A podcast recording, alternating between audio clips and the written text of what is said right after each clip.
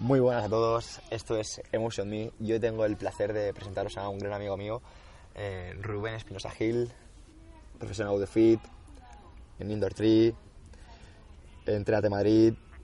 eh, está, digamos, metido en todos los tinglados relacionados con los deportes de resistencia. Uno de los mayores expertos de España, eh, licenciado en del Deporte.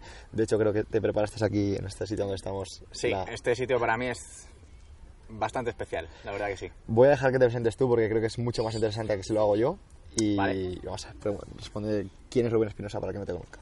Bueno, pues Rubén Espinosa es un chico que nació hace 27 años aquí en Alcalá de Henares, eh, que desde pequeñito supe que me quería dedicar al, al deporte y, y cuando ya acabé bachillerato y me tocó elegir un, destino profesional, me vine a esta pista y me pasé aquí seis meses preparando la prueba que más temía de, de la- de las pruebas del INEF, que era el 2000, y fue la prueba en la que menos notas saqué.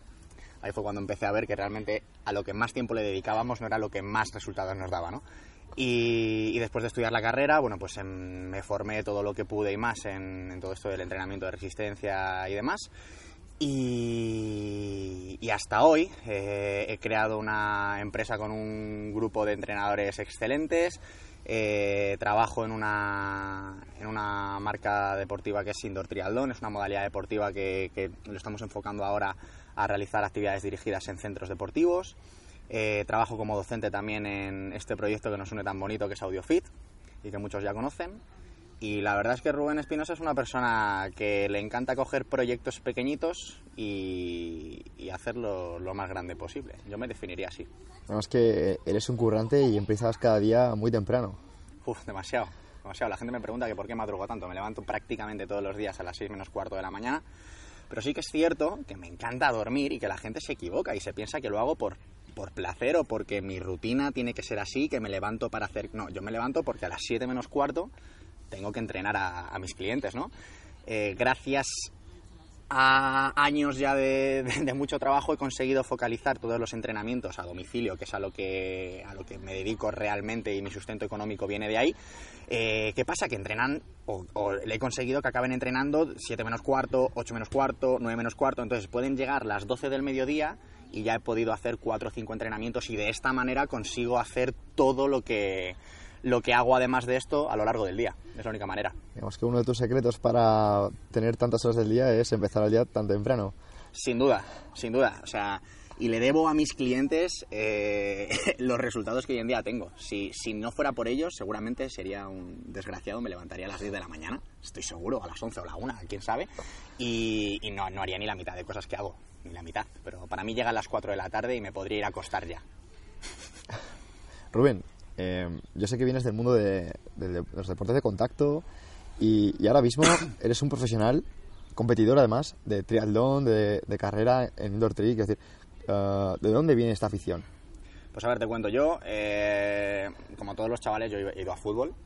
Mis padres me apuntaron a fútbol y recuerdo que, bueno, recuerdo no, recuerdo que mi madre me cuenta que, que en, uno, que en uno de los primeros partidos, el- un padre que había al lado de mi madre, eh, a su hijo le decía, mata al 7, vete a por el 7, el 7 era yo. Y mi madre al día siguiente ya me desapuntó. Fue como, "Buah, este deporte no. Me apuntó a tenis, estuve cinco años compitiendo, jugando al tenis, físicamente destacaba, eh, técnicamente no. Cuando ya me hice más mayor, eh, decidí apuntarme a, a Muay Thai con unos amiguetes y así fue desarrollando pues durante otros seis años eh, diferentes... Estuve entrenando mucho artes marciales, desde Muay Thai, kickboxing, pasé también por algo de boxeo.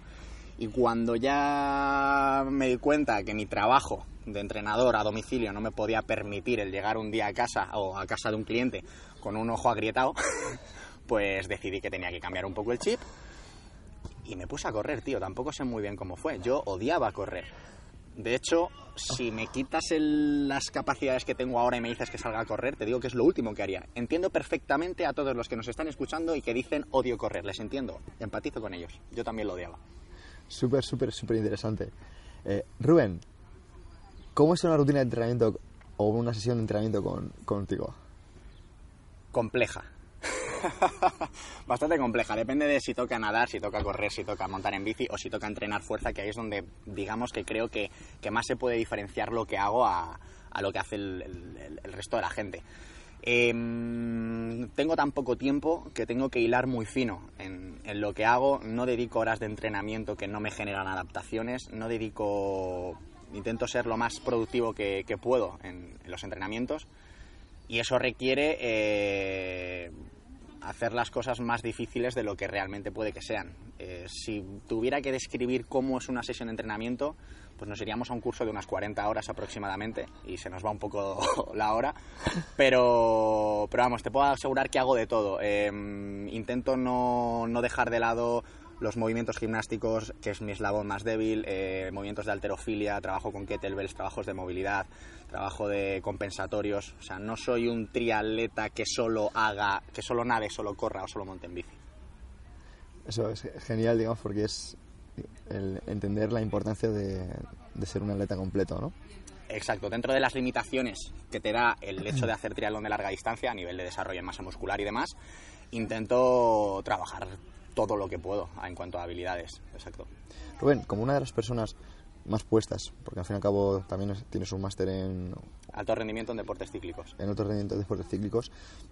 ¿Qué consejo le podrías dar a una persona a lo mejor que, que quiere iniciarse en estos deportes?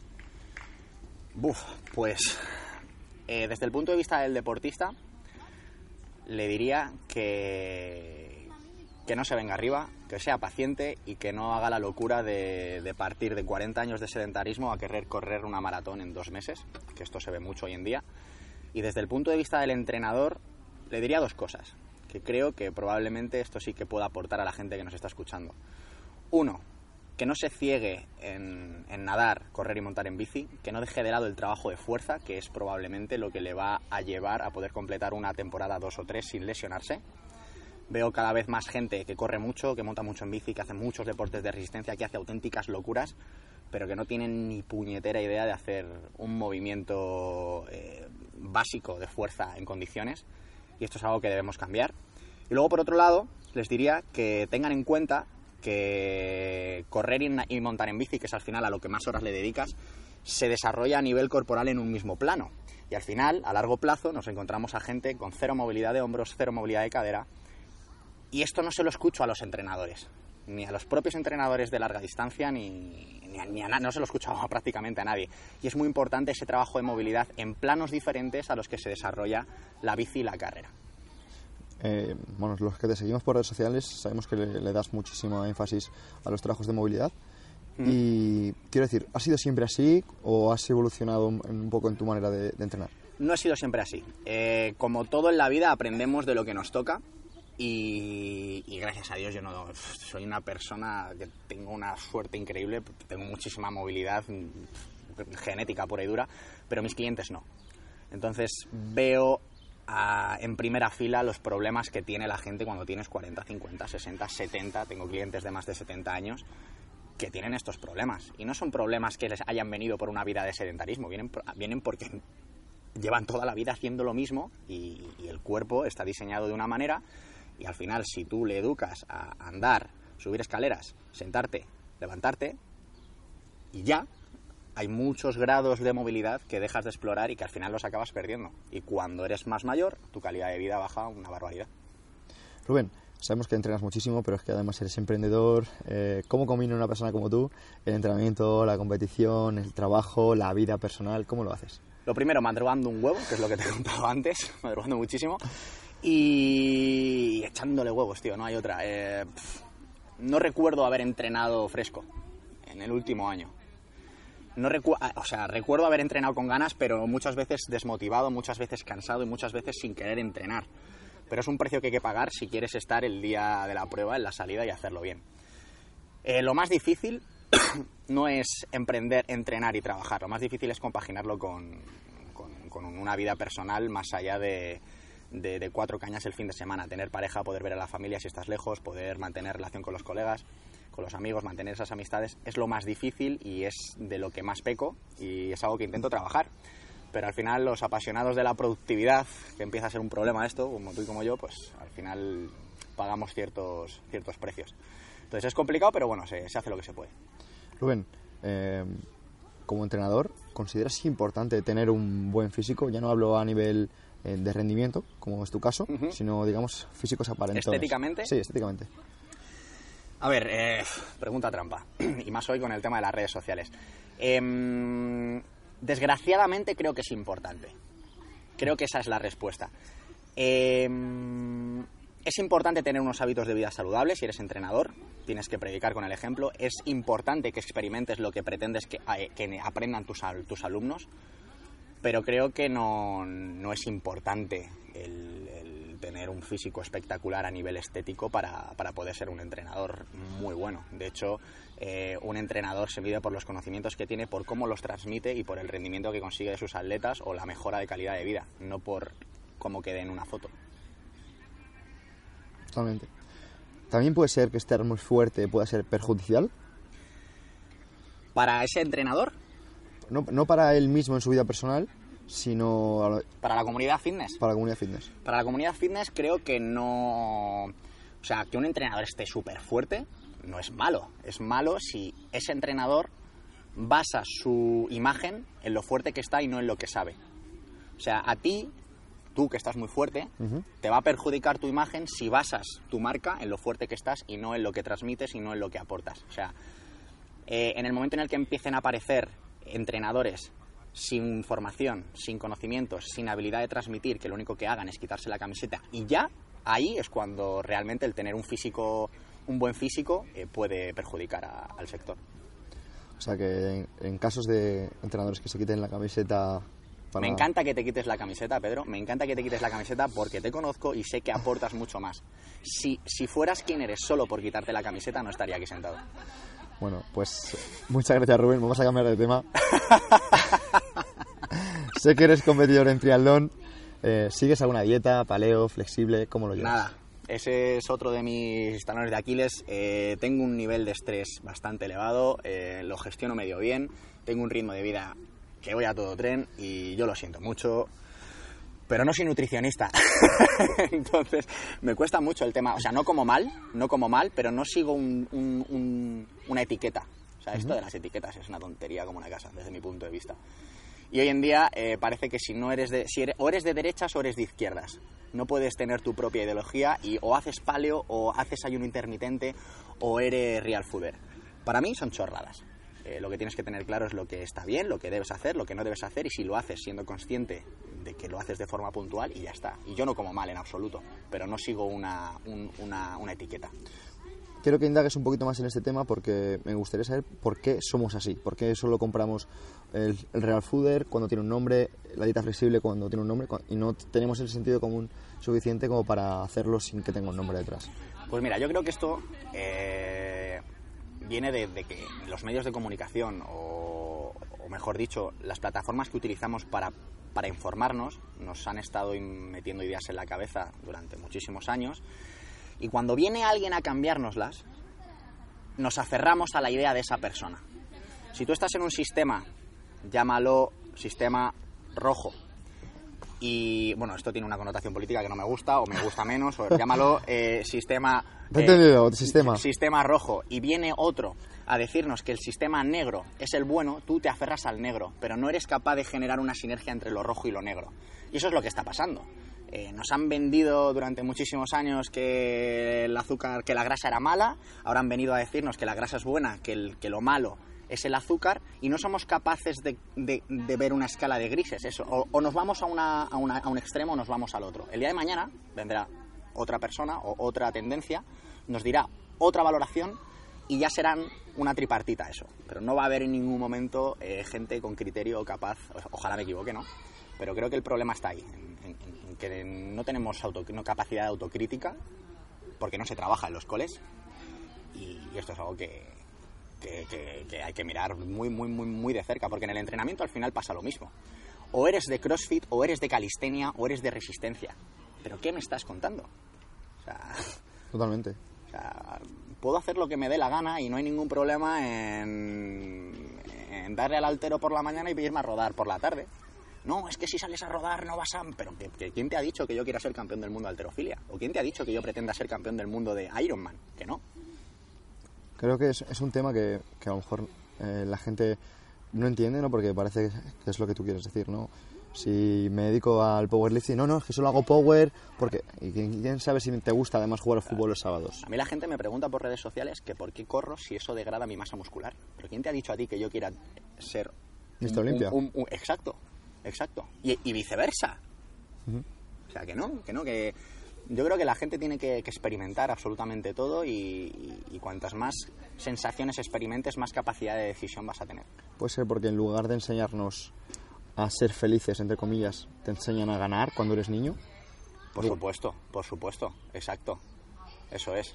Tú eres eh, bueno en mates y malo en inglés. No eres atento en ambas y con malos resultados en las dos. Es exactamente lo que tú has dicho. Es que eh, hoy en día no se está indagando, digo, se está indagando en, en, digamos, el desarrollo de, de los, de los estudiantes y determina muchísimo eh, cómo les enfocan sus padres. Si sus padres cuando llegan a casa les preguntan eh, qué tal les ha ido el partido o, ¿Has o- ganado o o has les perdido? preguntan si han ganado Exacto. o se han perdido. Y es que luego se Exacto. tiene, luego eso pasa con el hecho de lo que estás Totalmente, comentando. totalmente. Pero claro, al final tenemos que tener en cuenta que las personas que hacen ese tipo de preguntas, los padres de, de los niños, son de una generación concreta. Y aquí realmente hay que preguntarse qué tipo de padres vamos, van a ser las personas de nuestra generación. Porque al final nosotros vamos a tener la responsabilidad, o no, no sé qué planes tienes, Pedro, pero, pero la responsabilidad va a ser nuestra al final. De, de qué pregunta le vamos a hacer a nuestros hijos. ¿Qué tal te lo has pasado en el partido? ¿Qué, eh, ¿Has demostrado lo que sabías en el examen o qué nota has sacado? Todo ese tipo de cosas va a haber que tener mucho cuidado porque al final generamos gente que no, que no tiene ningún tipo de, de ambición más allá de la nota. La gente va a las revisiones de los exámenes a, a mejorar la nota, no a ver en qué han fallado. Y eso es un problema. Eh, ¿Ves algún tipo de solución de cara al futuro en cuanto a esto? Sí, programas como este y, y leer. Leer. Leer más allá del Lazarillo de Tormes y la Celestina. Pues muchas gracias Rubén, porque creo que estás aportando mucho valor. Seguimos. Te iba a preguntar por tu opinión sobre azúcar, procesados y todo esto, pero lo acabas de... Sí, lo dejo bastante claro. Lo has dejado bastante claro y la comparto. Eh, ahora quiero preguntarte por tu influencia. Eh, eres entrenador, eres formador, eres atleta. Eh, ¿Te sientes responsable de tu influencia hacia otras personas? Mm, a ver, no me siento más responsable que cuando no tenía perfil en redes sociales. O sea, me siento igual de responsable porque siempre he hecho las cosas con el mismo criterio. Eh, pero sí que es cierto que, bueno, yo tengo una personalidad un tanto... mm, no sabría cómo decirlo, pero me expreso a mi manera. Habrá gente que le guste más, habrá gente que le guste menos y en ciertos momentos sí que tengo que cuidar eh, algunas cosas, pero... Pero mm, me siento responsable, pero no me, no me, no me no me ves difícil, la verdad. O sea, sigo haciendo lo mismo. Es que realmente sigo haciendo lo mismo que cuando no tenía Instagram, que cuando tenía 5, 10, 15, 6 mil seguidores, daba igual. Da igual, sigo siendo yo. Eh, tuviste una etapa hablando de esto en la cual a lo mejor no eras tan, Hombre, tan uf. presentable y, y ¿qué? Bueno, ¿En por serio aquí- vas a sacar esto? Vamos a, vamos a ver, vamos a ver de qué manera lo sacamos. Rubén es una persona que, si te das cuenta, es profesor en AudioFit, en Indoor Tree, tiene su propia empresa, es entrenador Eso es. personal. Es una, es una persona que al fin y al cabo es, es una imagen, es una imagen pública y es, pero no fue siempre así, ¿verdad, No, Rubén? no, en absoluto, en absoluto. Y de hecho, ¿Qué consejo le darías a, Bueno, eh, creo que es, que es conveniente porque ahora, ahora mismo tienen que estar diciendo ¿a qué, a, qué, ¿a qué se están refiriendo? Bueno, pues Pedro se está refiriendo a, a- a yo, tengo, tengo 27 años, he sido adolescente y, y yo no siempre he tenido claro lo que a, a dónde quería llegar. Yo me, yo me metí en la universidad sin, pues, joder, salía de fiesta, hacía, pues, llevaba una vida de, de persona joven normal, que no buena, normal por desgracia hasta que llega un momento en el que te tienes que, que poner las pilas y demás. Pero yo me lo he pasado bien, a mi manera, y ahora me lo paso bien de otra manera. Son etapas, eh, esa etapa está pasada, pero no, no me avergüenzo de nada en absoluto. Yo sigo saliendo, yo bebo, y no tengo ningún problema en reconocerlo. Eh, me gusta quedar con mis amigos y tomarme mis cervezas. No hago apología de eh, ni de seamos todos unos alcohólicos, ni de no vayamos a portarnos mal nunca. Me parece que es lo que te decía antes de las etiquetas. Hay que ser, tengo una muy buena amiga que me dice que soy bueno en la faena y mejor en la desfaena. Y me encanta. Y creo que la, la- la clave está en el equilibrio. O sea, hay que, hay que conseguir que la gente se lo pase bien. Hay que.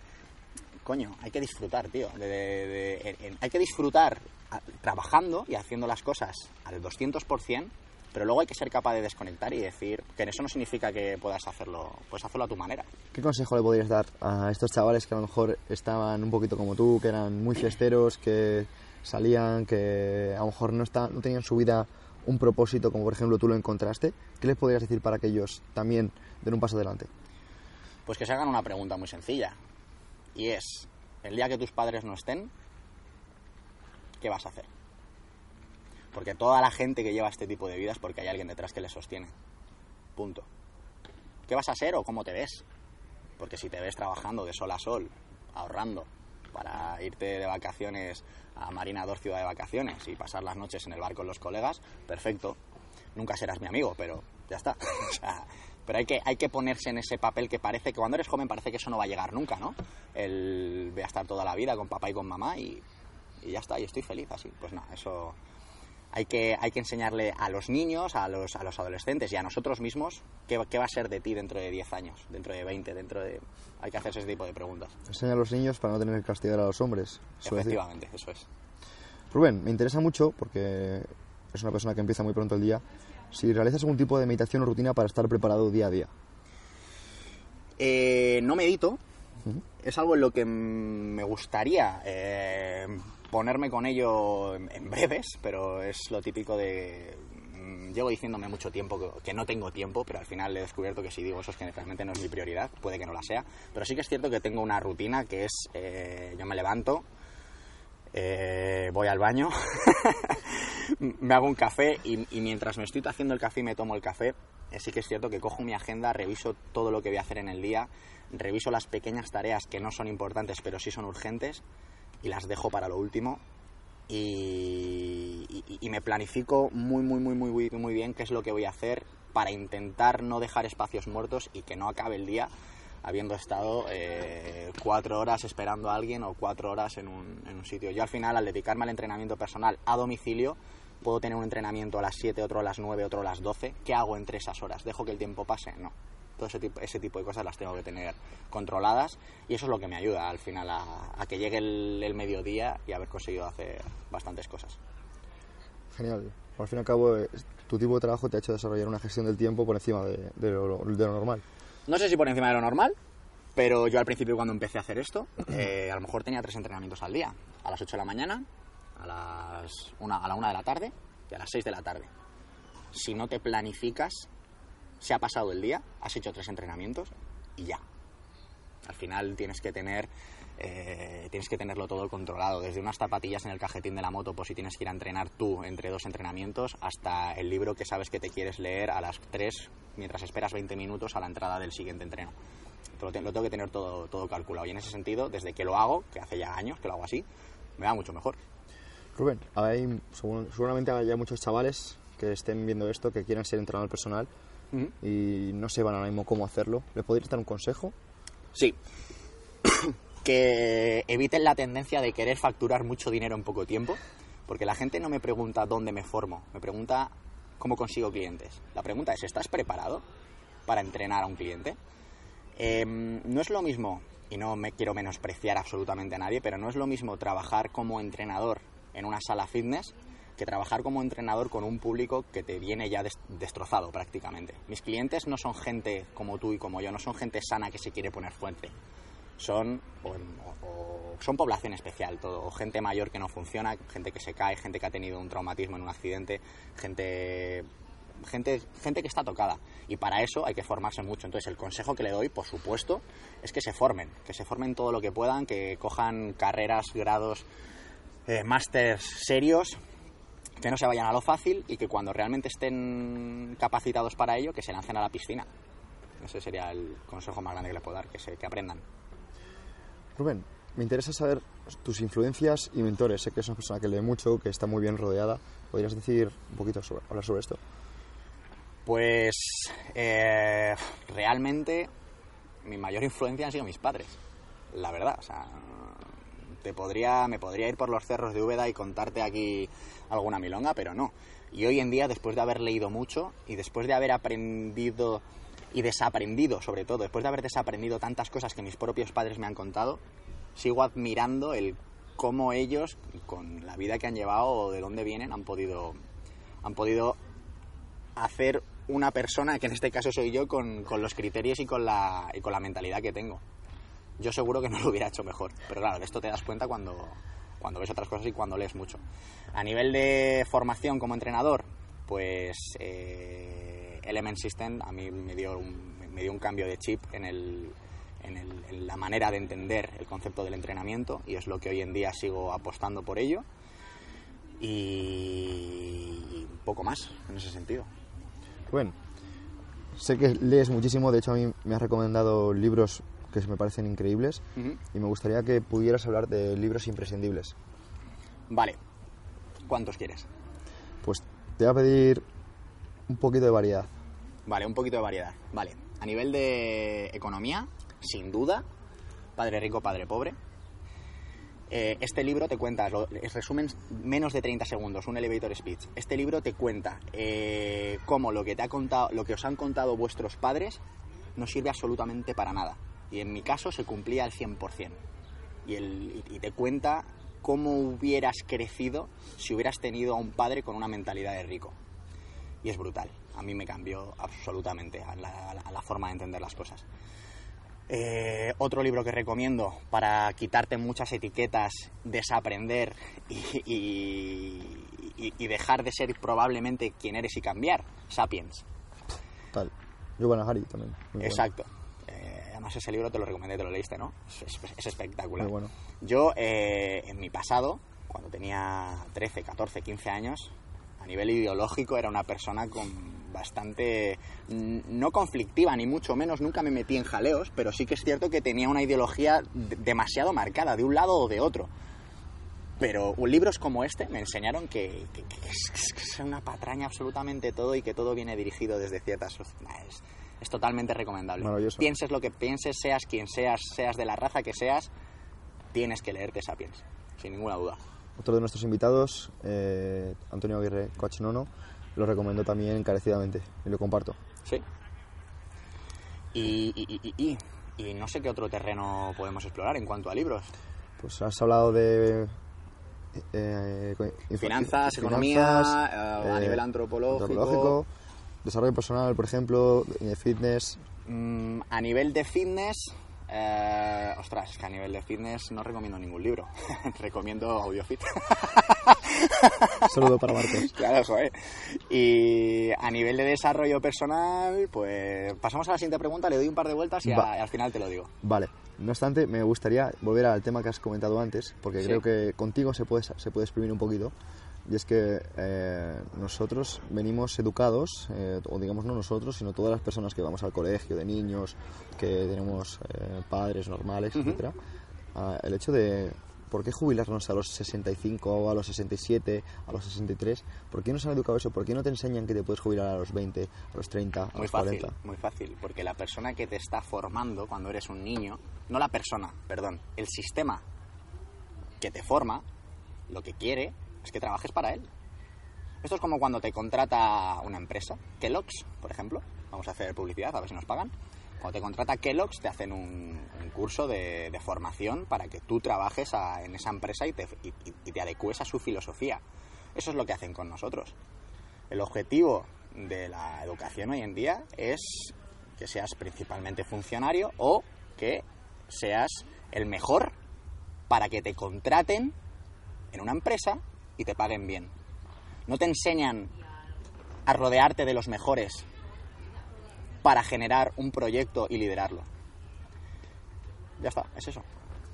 Si, si eres capaz de entender o si, si somos capaces de inculcarle a nuestros hijos que no tienen por qué ser los mejores, que tienen sus limitaciones, todos las tenemos, y si las entiendes y te rodeas de gente mejor que tú, vas a ser un crack. Vas a tener los mejores contactos y vas a tener muchísimas posibilidades a la hora de generar proyectos o de abanderar ideas, da igual, da igual. Pero al final es, es lo que estás haciendo tú, te estás intentando rodear, bueno, lo que estás haciendo tú, lo que estoy haciendo yo lo que, y lo que toda la gente que tiene éxito en la vida hace.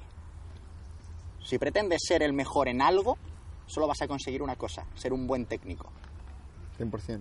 Un buen técnico, ya está. Vendrá el empresario, te contratará y ganará dinero gracias a ti. Para eso nos educan. Siempre aportando valor, Rubén. Muchas gracias. Me gustaría que, si pudieras hacer que las personas entendieran un mensaje, si las personas entendieran un concepto, ¿qué concepto sería? Una frase, una palabra, experimenta. El concepto sería experimenta. No te quedes en lo que te han enseñado en casa, no te quedes en lo que te han enseñado en tu, en, tu academia, no te, quedes, no te quedes en lo que haces. Eh, innova, aprende, eh, dale a tu cuerpo la posibilidad de, sentir sensaciones que no ha vivido nunca. Y, y, tendrás mucha mayor capacidad de decisión, sabrás lo que realmente te gusta. Y, a nivel tanto de negocios como físico, como, como académico, creo que tenemos que tocar muchos palos.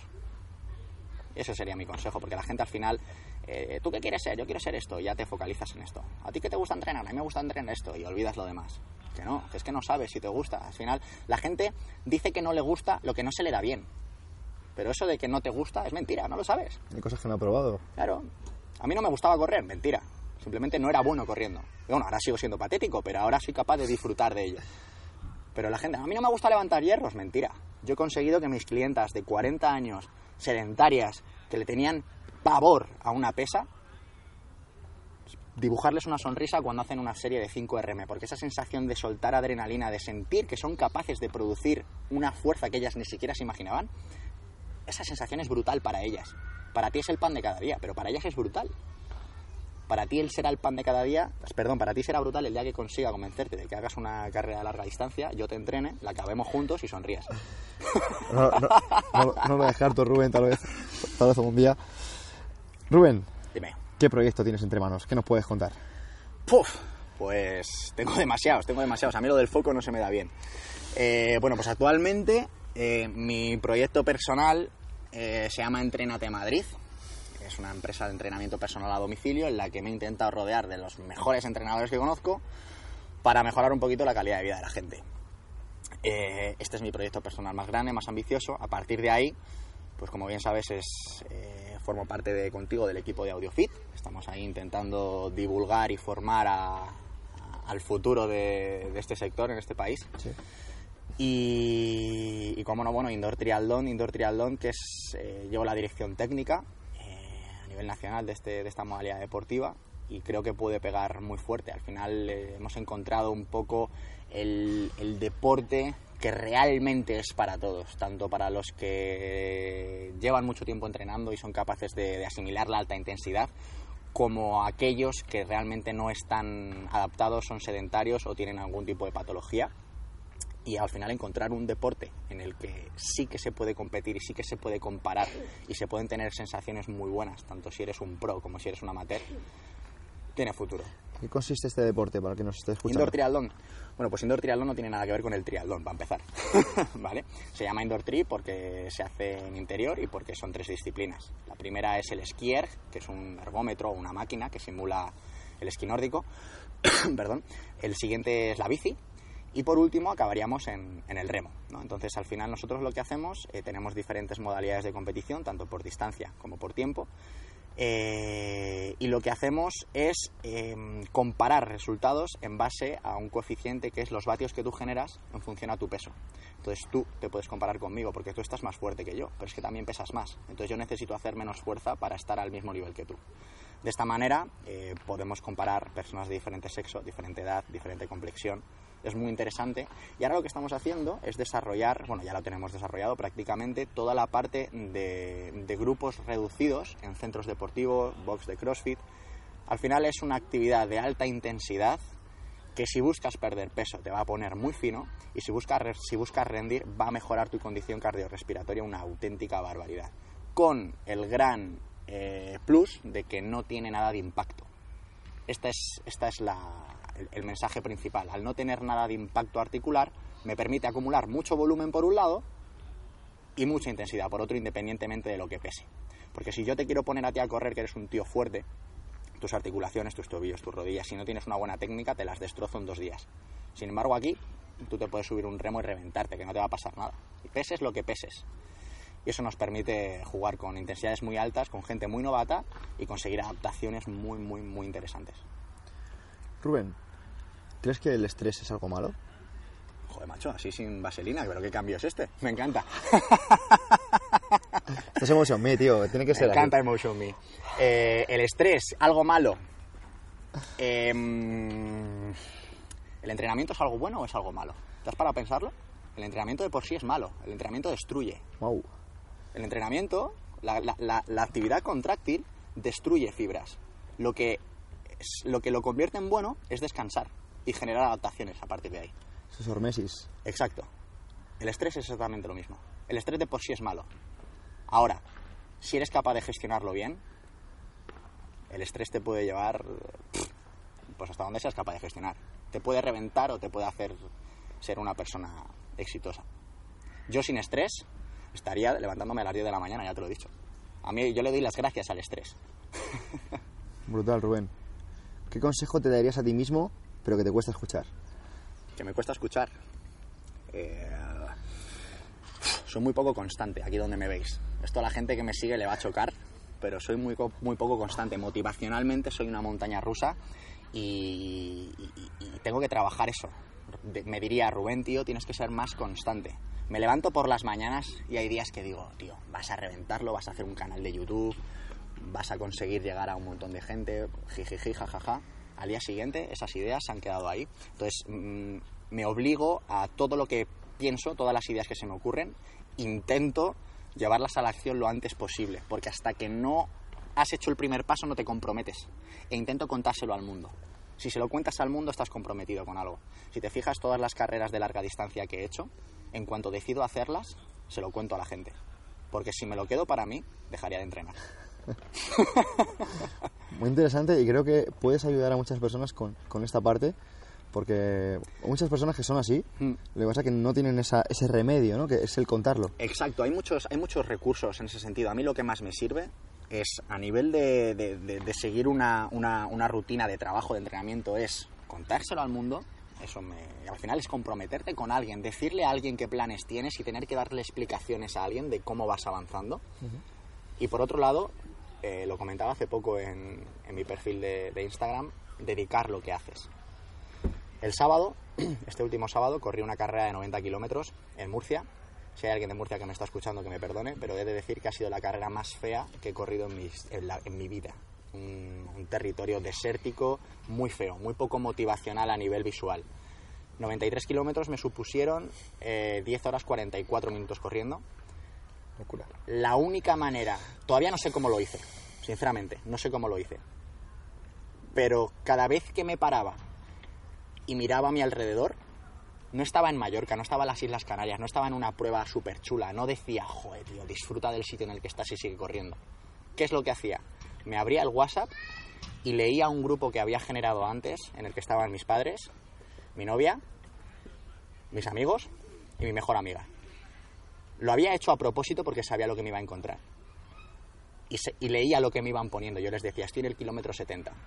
Llevo siete horas y media corriendo, estoy destruido. Y ellos pues me iban mandando audios, me iban mandando canciones. ¿Y qué hacía? Se lo dedicaba. Y gracias a eso quedé el del 52 de 1200. Que el resultado es, es lo de menos al final, ¿no? Pero, pero, pero gracias a eso conseguí. Al final, si dedicas lo que haces, vas a rendir por encima de, de lo que hubieras hecho si lo haces por y para ti. Me parece que no dejas de aportar recursos, Rubén, y te lo agradezco muchísimo. Gracias, hombre. ¿Quién es un monstruo para ti? ¿A quién admiras? ¿Quién es un monstruo para mí? Pues creo que te voy a fastidiar la pregunta, tío, pero mm, admiro a, a mucha gente que conozco. No admiro a grandes deportistas, a grandes empresarios, no. Admiro a gente como tú, admiro a, mi, a, mi, a, a los entrenadores que trabajan conmigo, admiro a mi grupo de trabajo, admiro a mi familia, admiro a mis amigos, admiro a mi pareja, pero no, no tengo un ídolo que diga, oh, no, para nada. Intento aprender un poquito de cada persona con la que me junto y, creo que me aporta mucho más eso a mí que admirar a un Warren Buffett, eh, que sí, que hay que leer eh, de todo el mundo y demás, pero, pero yo soy de, de carne y hueso, me gusta el contacto tú a tú y al final acabo admirando a, a las personas con las que comparto más tiempo. Brutal. Rubén, eh, sé que te mueves mucho, eres una persona que, que le da muchísima caña a las redes sociales, pero ¿cuál es tu opinión de las redes sociales? pues mira, imaginaos, imaginaos. Estamos en un pueblo, ¿vale? Un pueblo perdido de la mano de Dios, un pueblo pequeñito, pero que tiene a un habitante que es un premio Nobel en potencia. Sabe muchísimo, tiene muchísimo que aportar y tiene muchísimos conocimientos. Y luego, por otro lado, como en todos los pueblos perdidos de la mano de Dios, hay un tío que es un desgraciado, que no tiene ni idea de la vida y que lo único que hace es soltar cosas sin importancia. Imagínate que coges este micro y lo pones en la plaza del pueblo. Y van los dos a contar sus cosas. Esos son las redes sociales.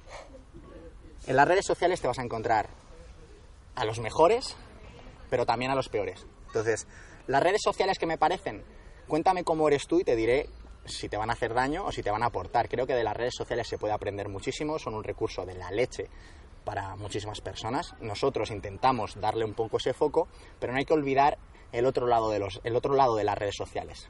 Yo tengo un hermano pequeño que, que hasta hace bien poco me enseñaba cosas de las redes sociales que a mí me avergonzaban. Decía, joder, tío, formo parte del juego, formo parte de, de esto que estoy viendo, que es que no aporta más que perder tu tiempo. Entonces, creo que las redes sociales son muy peligrosas, pero eh, tienen una- un potencial que, que- que- que intentamos aprovechar personas como tú y como yo.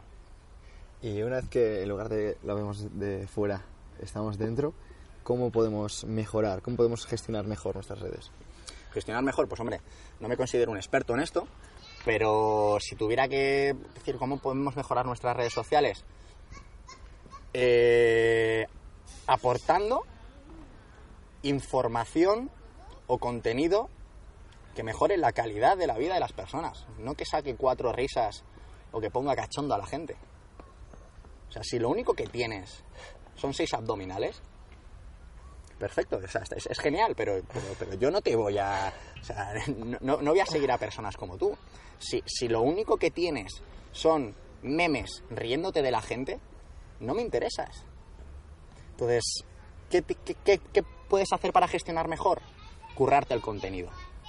O tener un perfil privado y hacer lo que te dé la gana, por supuesto. O sea, tú eres libre de hacer lo que te dé la gana. Ahora, si eres una persona influyente, con un número de seguidores determinado y con un número de visualizaciones determinadas, tienes una responsabilidad.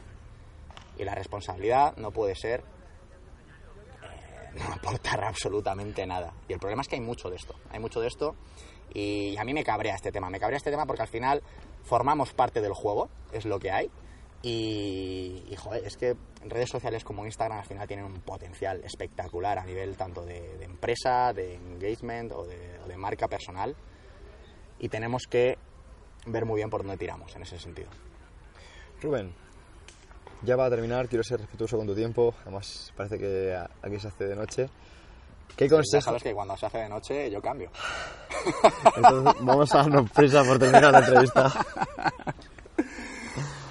¿Qué consejo le darías al Rubén de 20 años? ¿Qué consejo?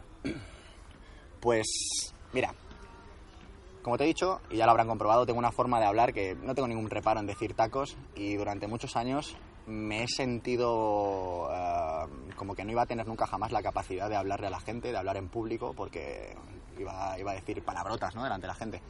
Y hoy en día ya he aprendido, tío, yo soy así. Si te gusto me compras y si no, déjame en paz. Pues a mí yo de 20 años le diría que no cambie.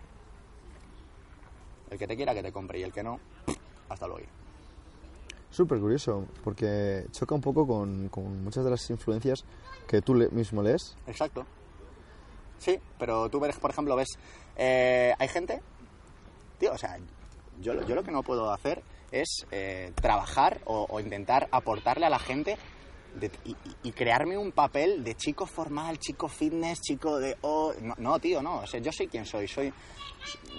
Me considero una persona eh, súper humilde, súper normal, pero soy un cachondo, me encanta reírme, me encanta hacer la gracia, me encanta ser el graciosillo de la clase sin, sin, sin, sin fastidiar el ritmo de la clase como tal, y lo voy a seguir haciendo.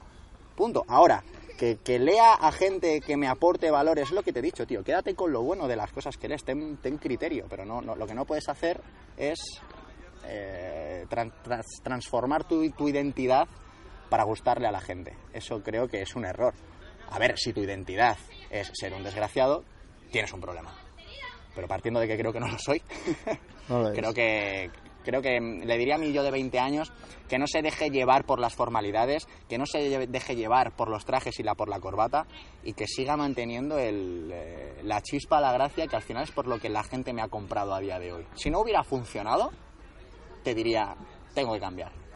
Pero hoy en día eh, me, me va bien, me va bien con, con- o sea, creo que, creo que soy capaz de, de cambiar la mentalidad de la gente en, en- en ciertos aspectos. Creo que soy capaz de, de aportar valor a, a las personas a las que me propongo aportar valor, de la misma manera que, que soy capaz de absorber eh, el, el aprendizaje de cualquier persona. Y eso es lo que me identifica.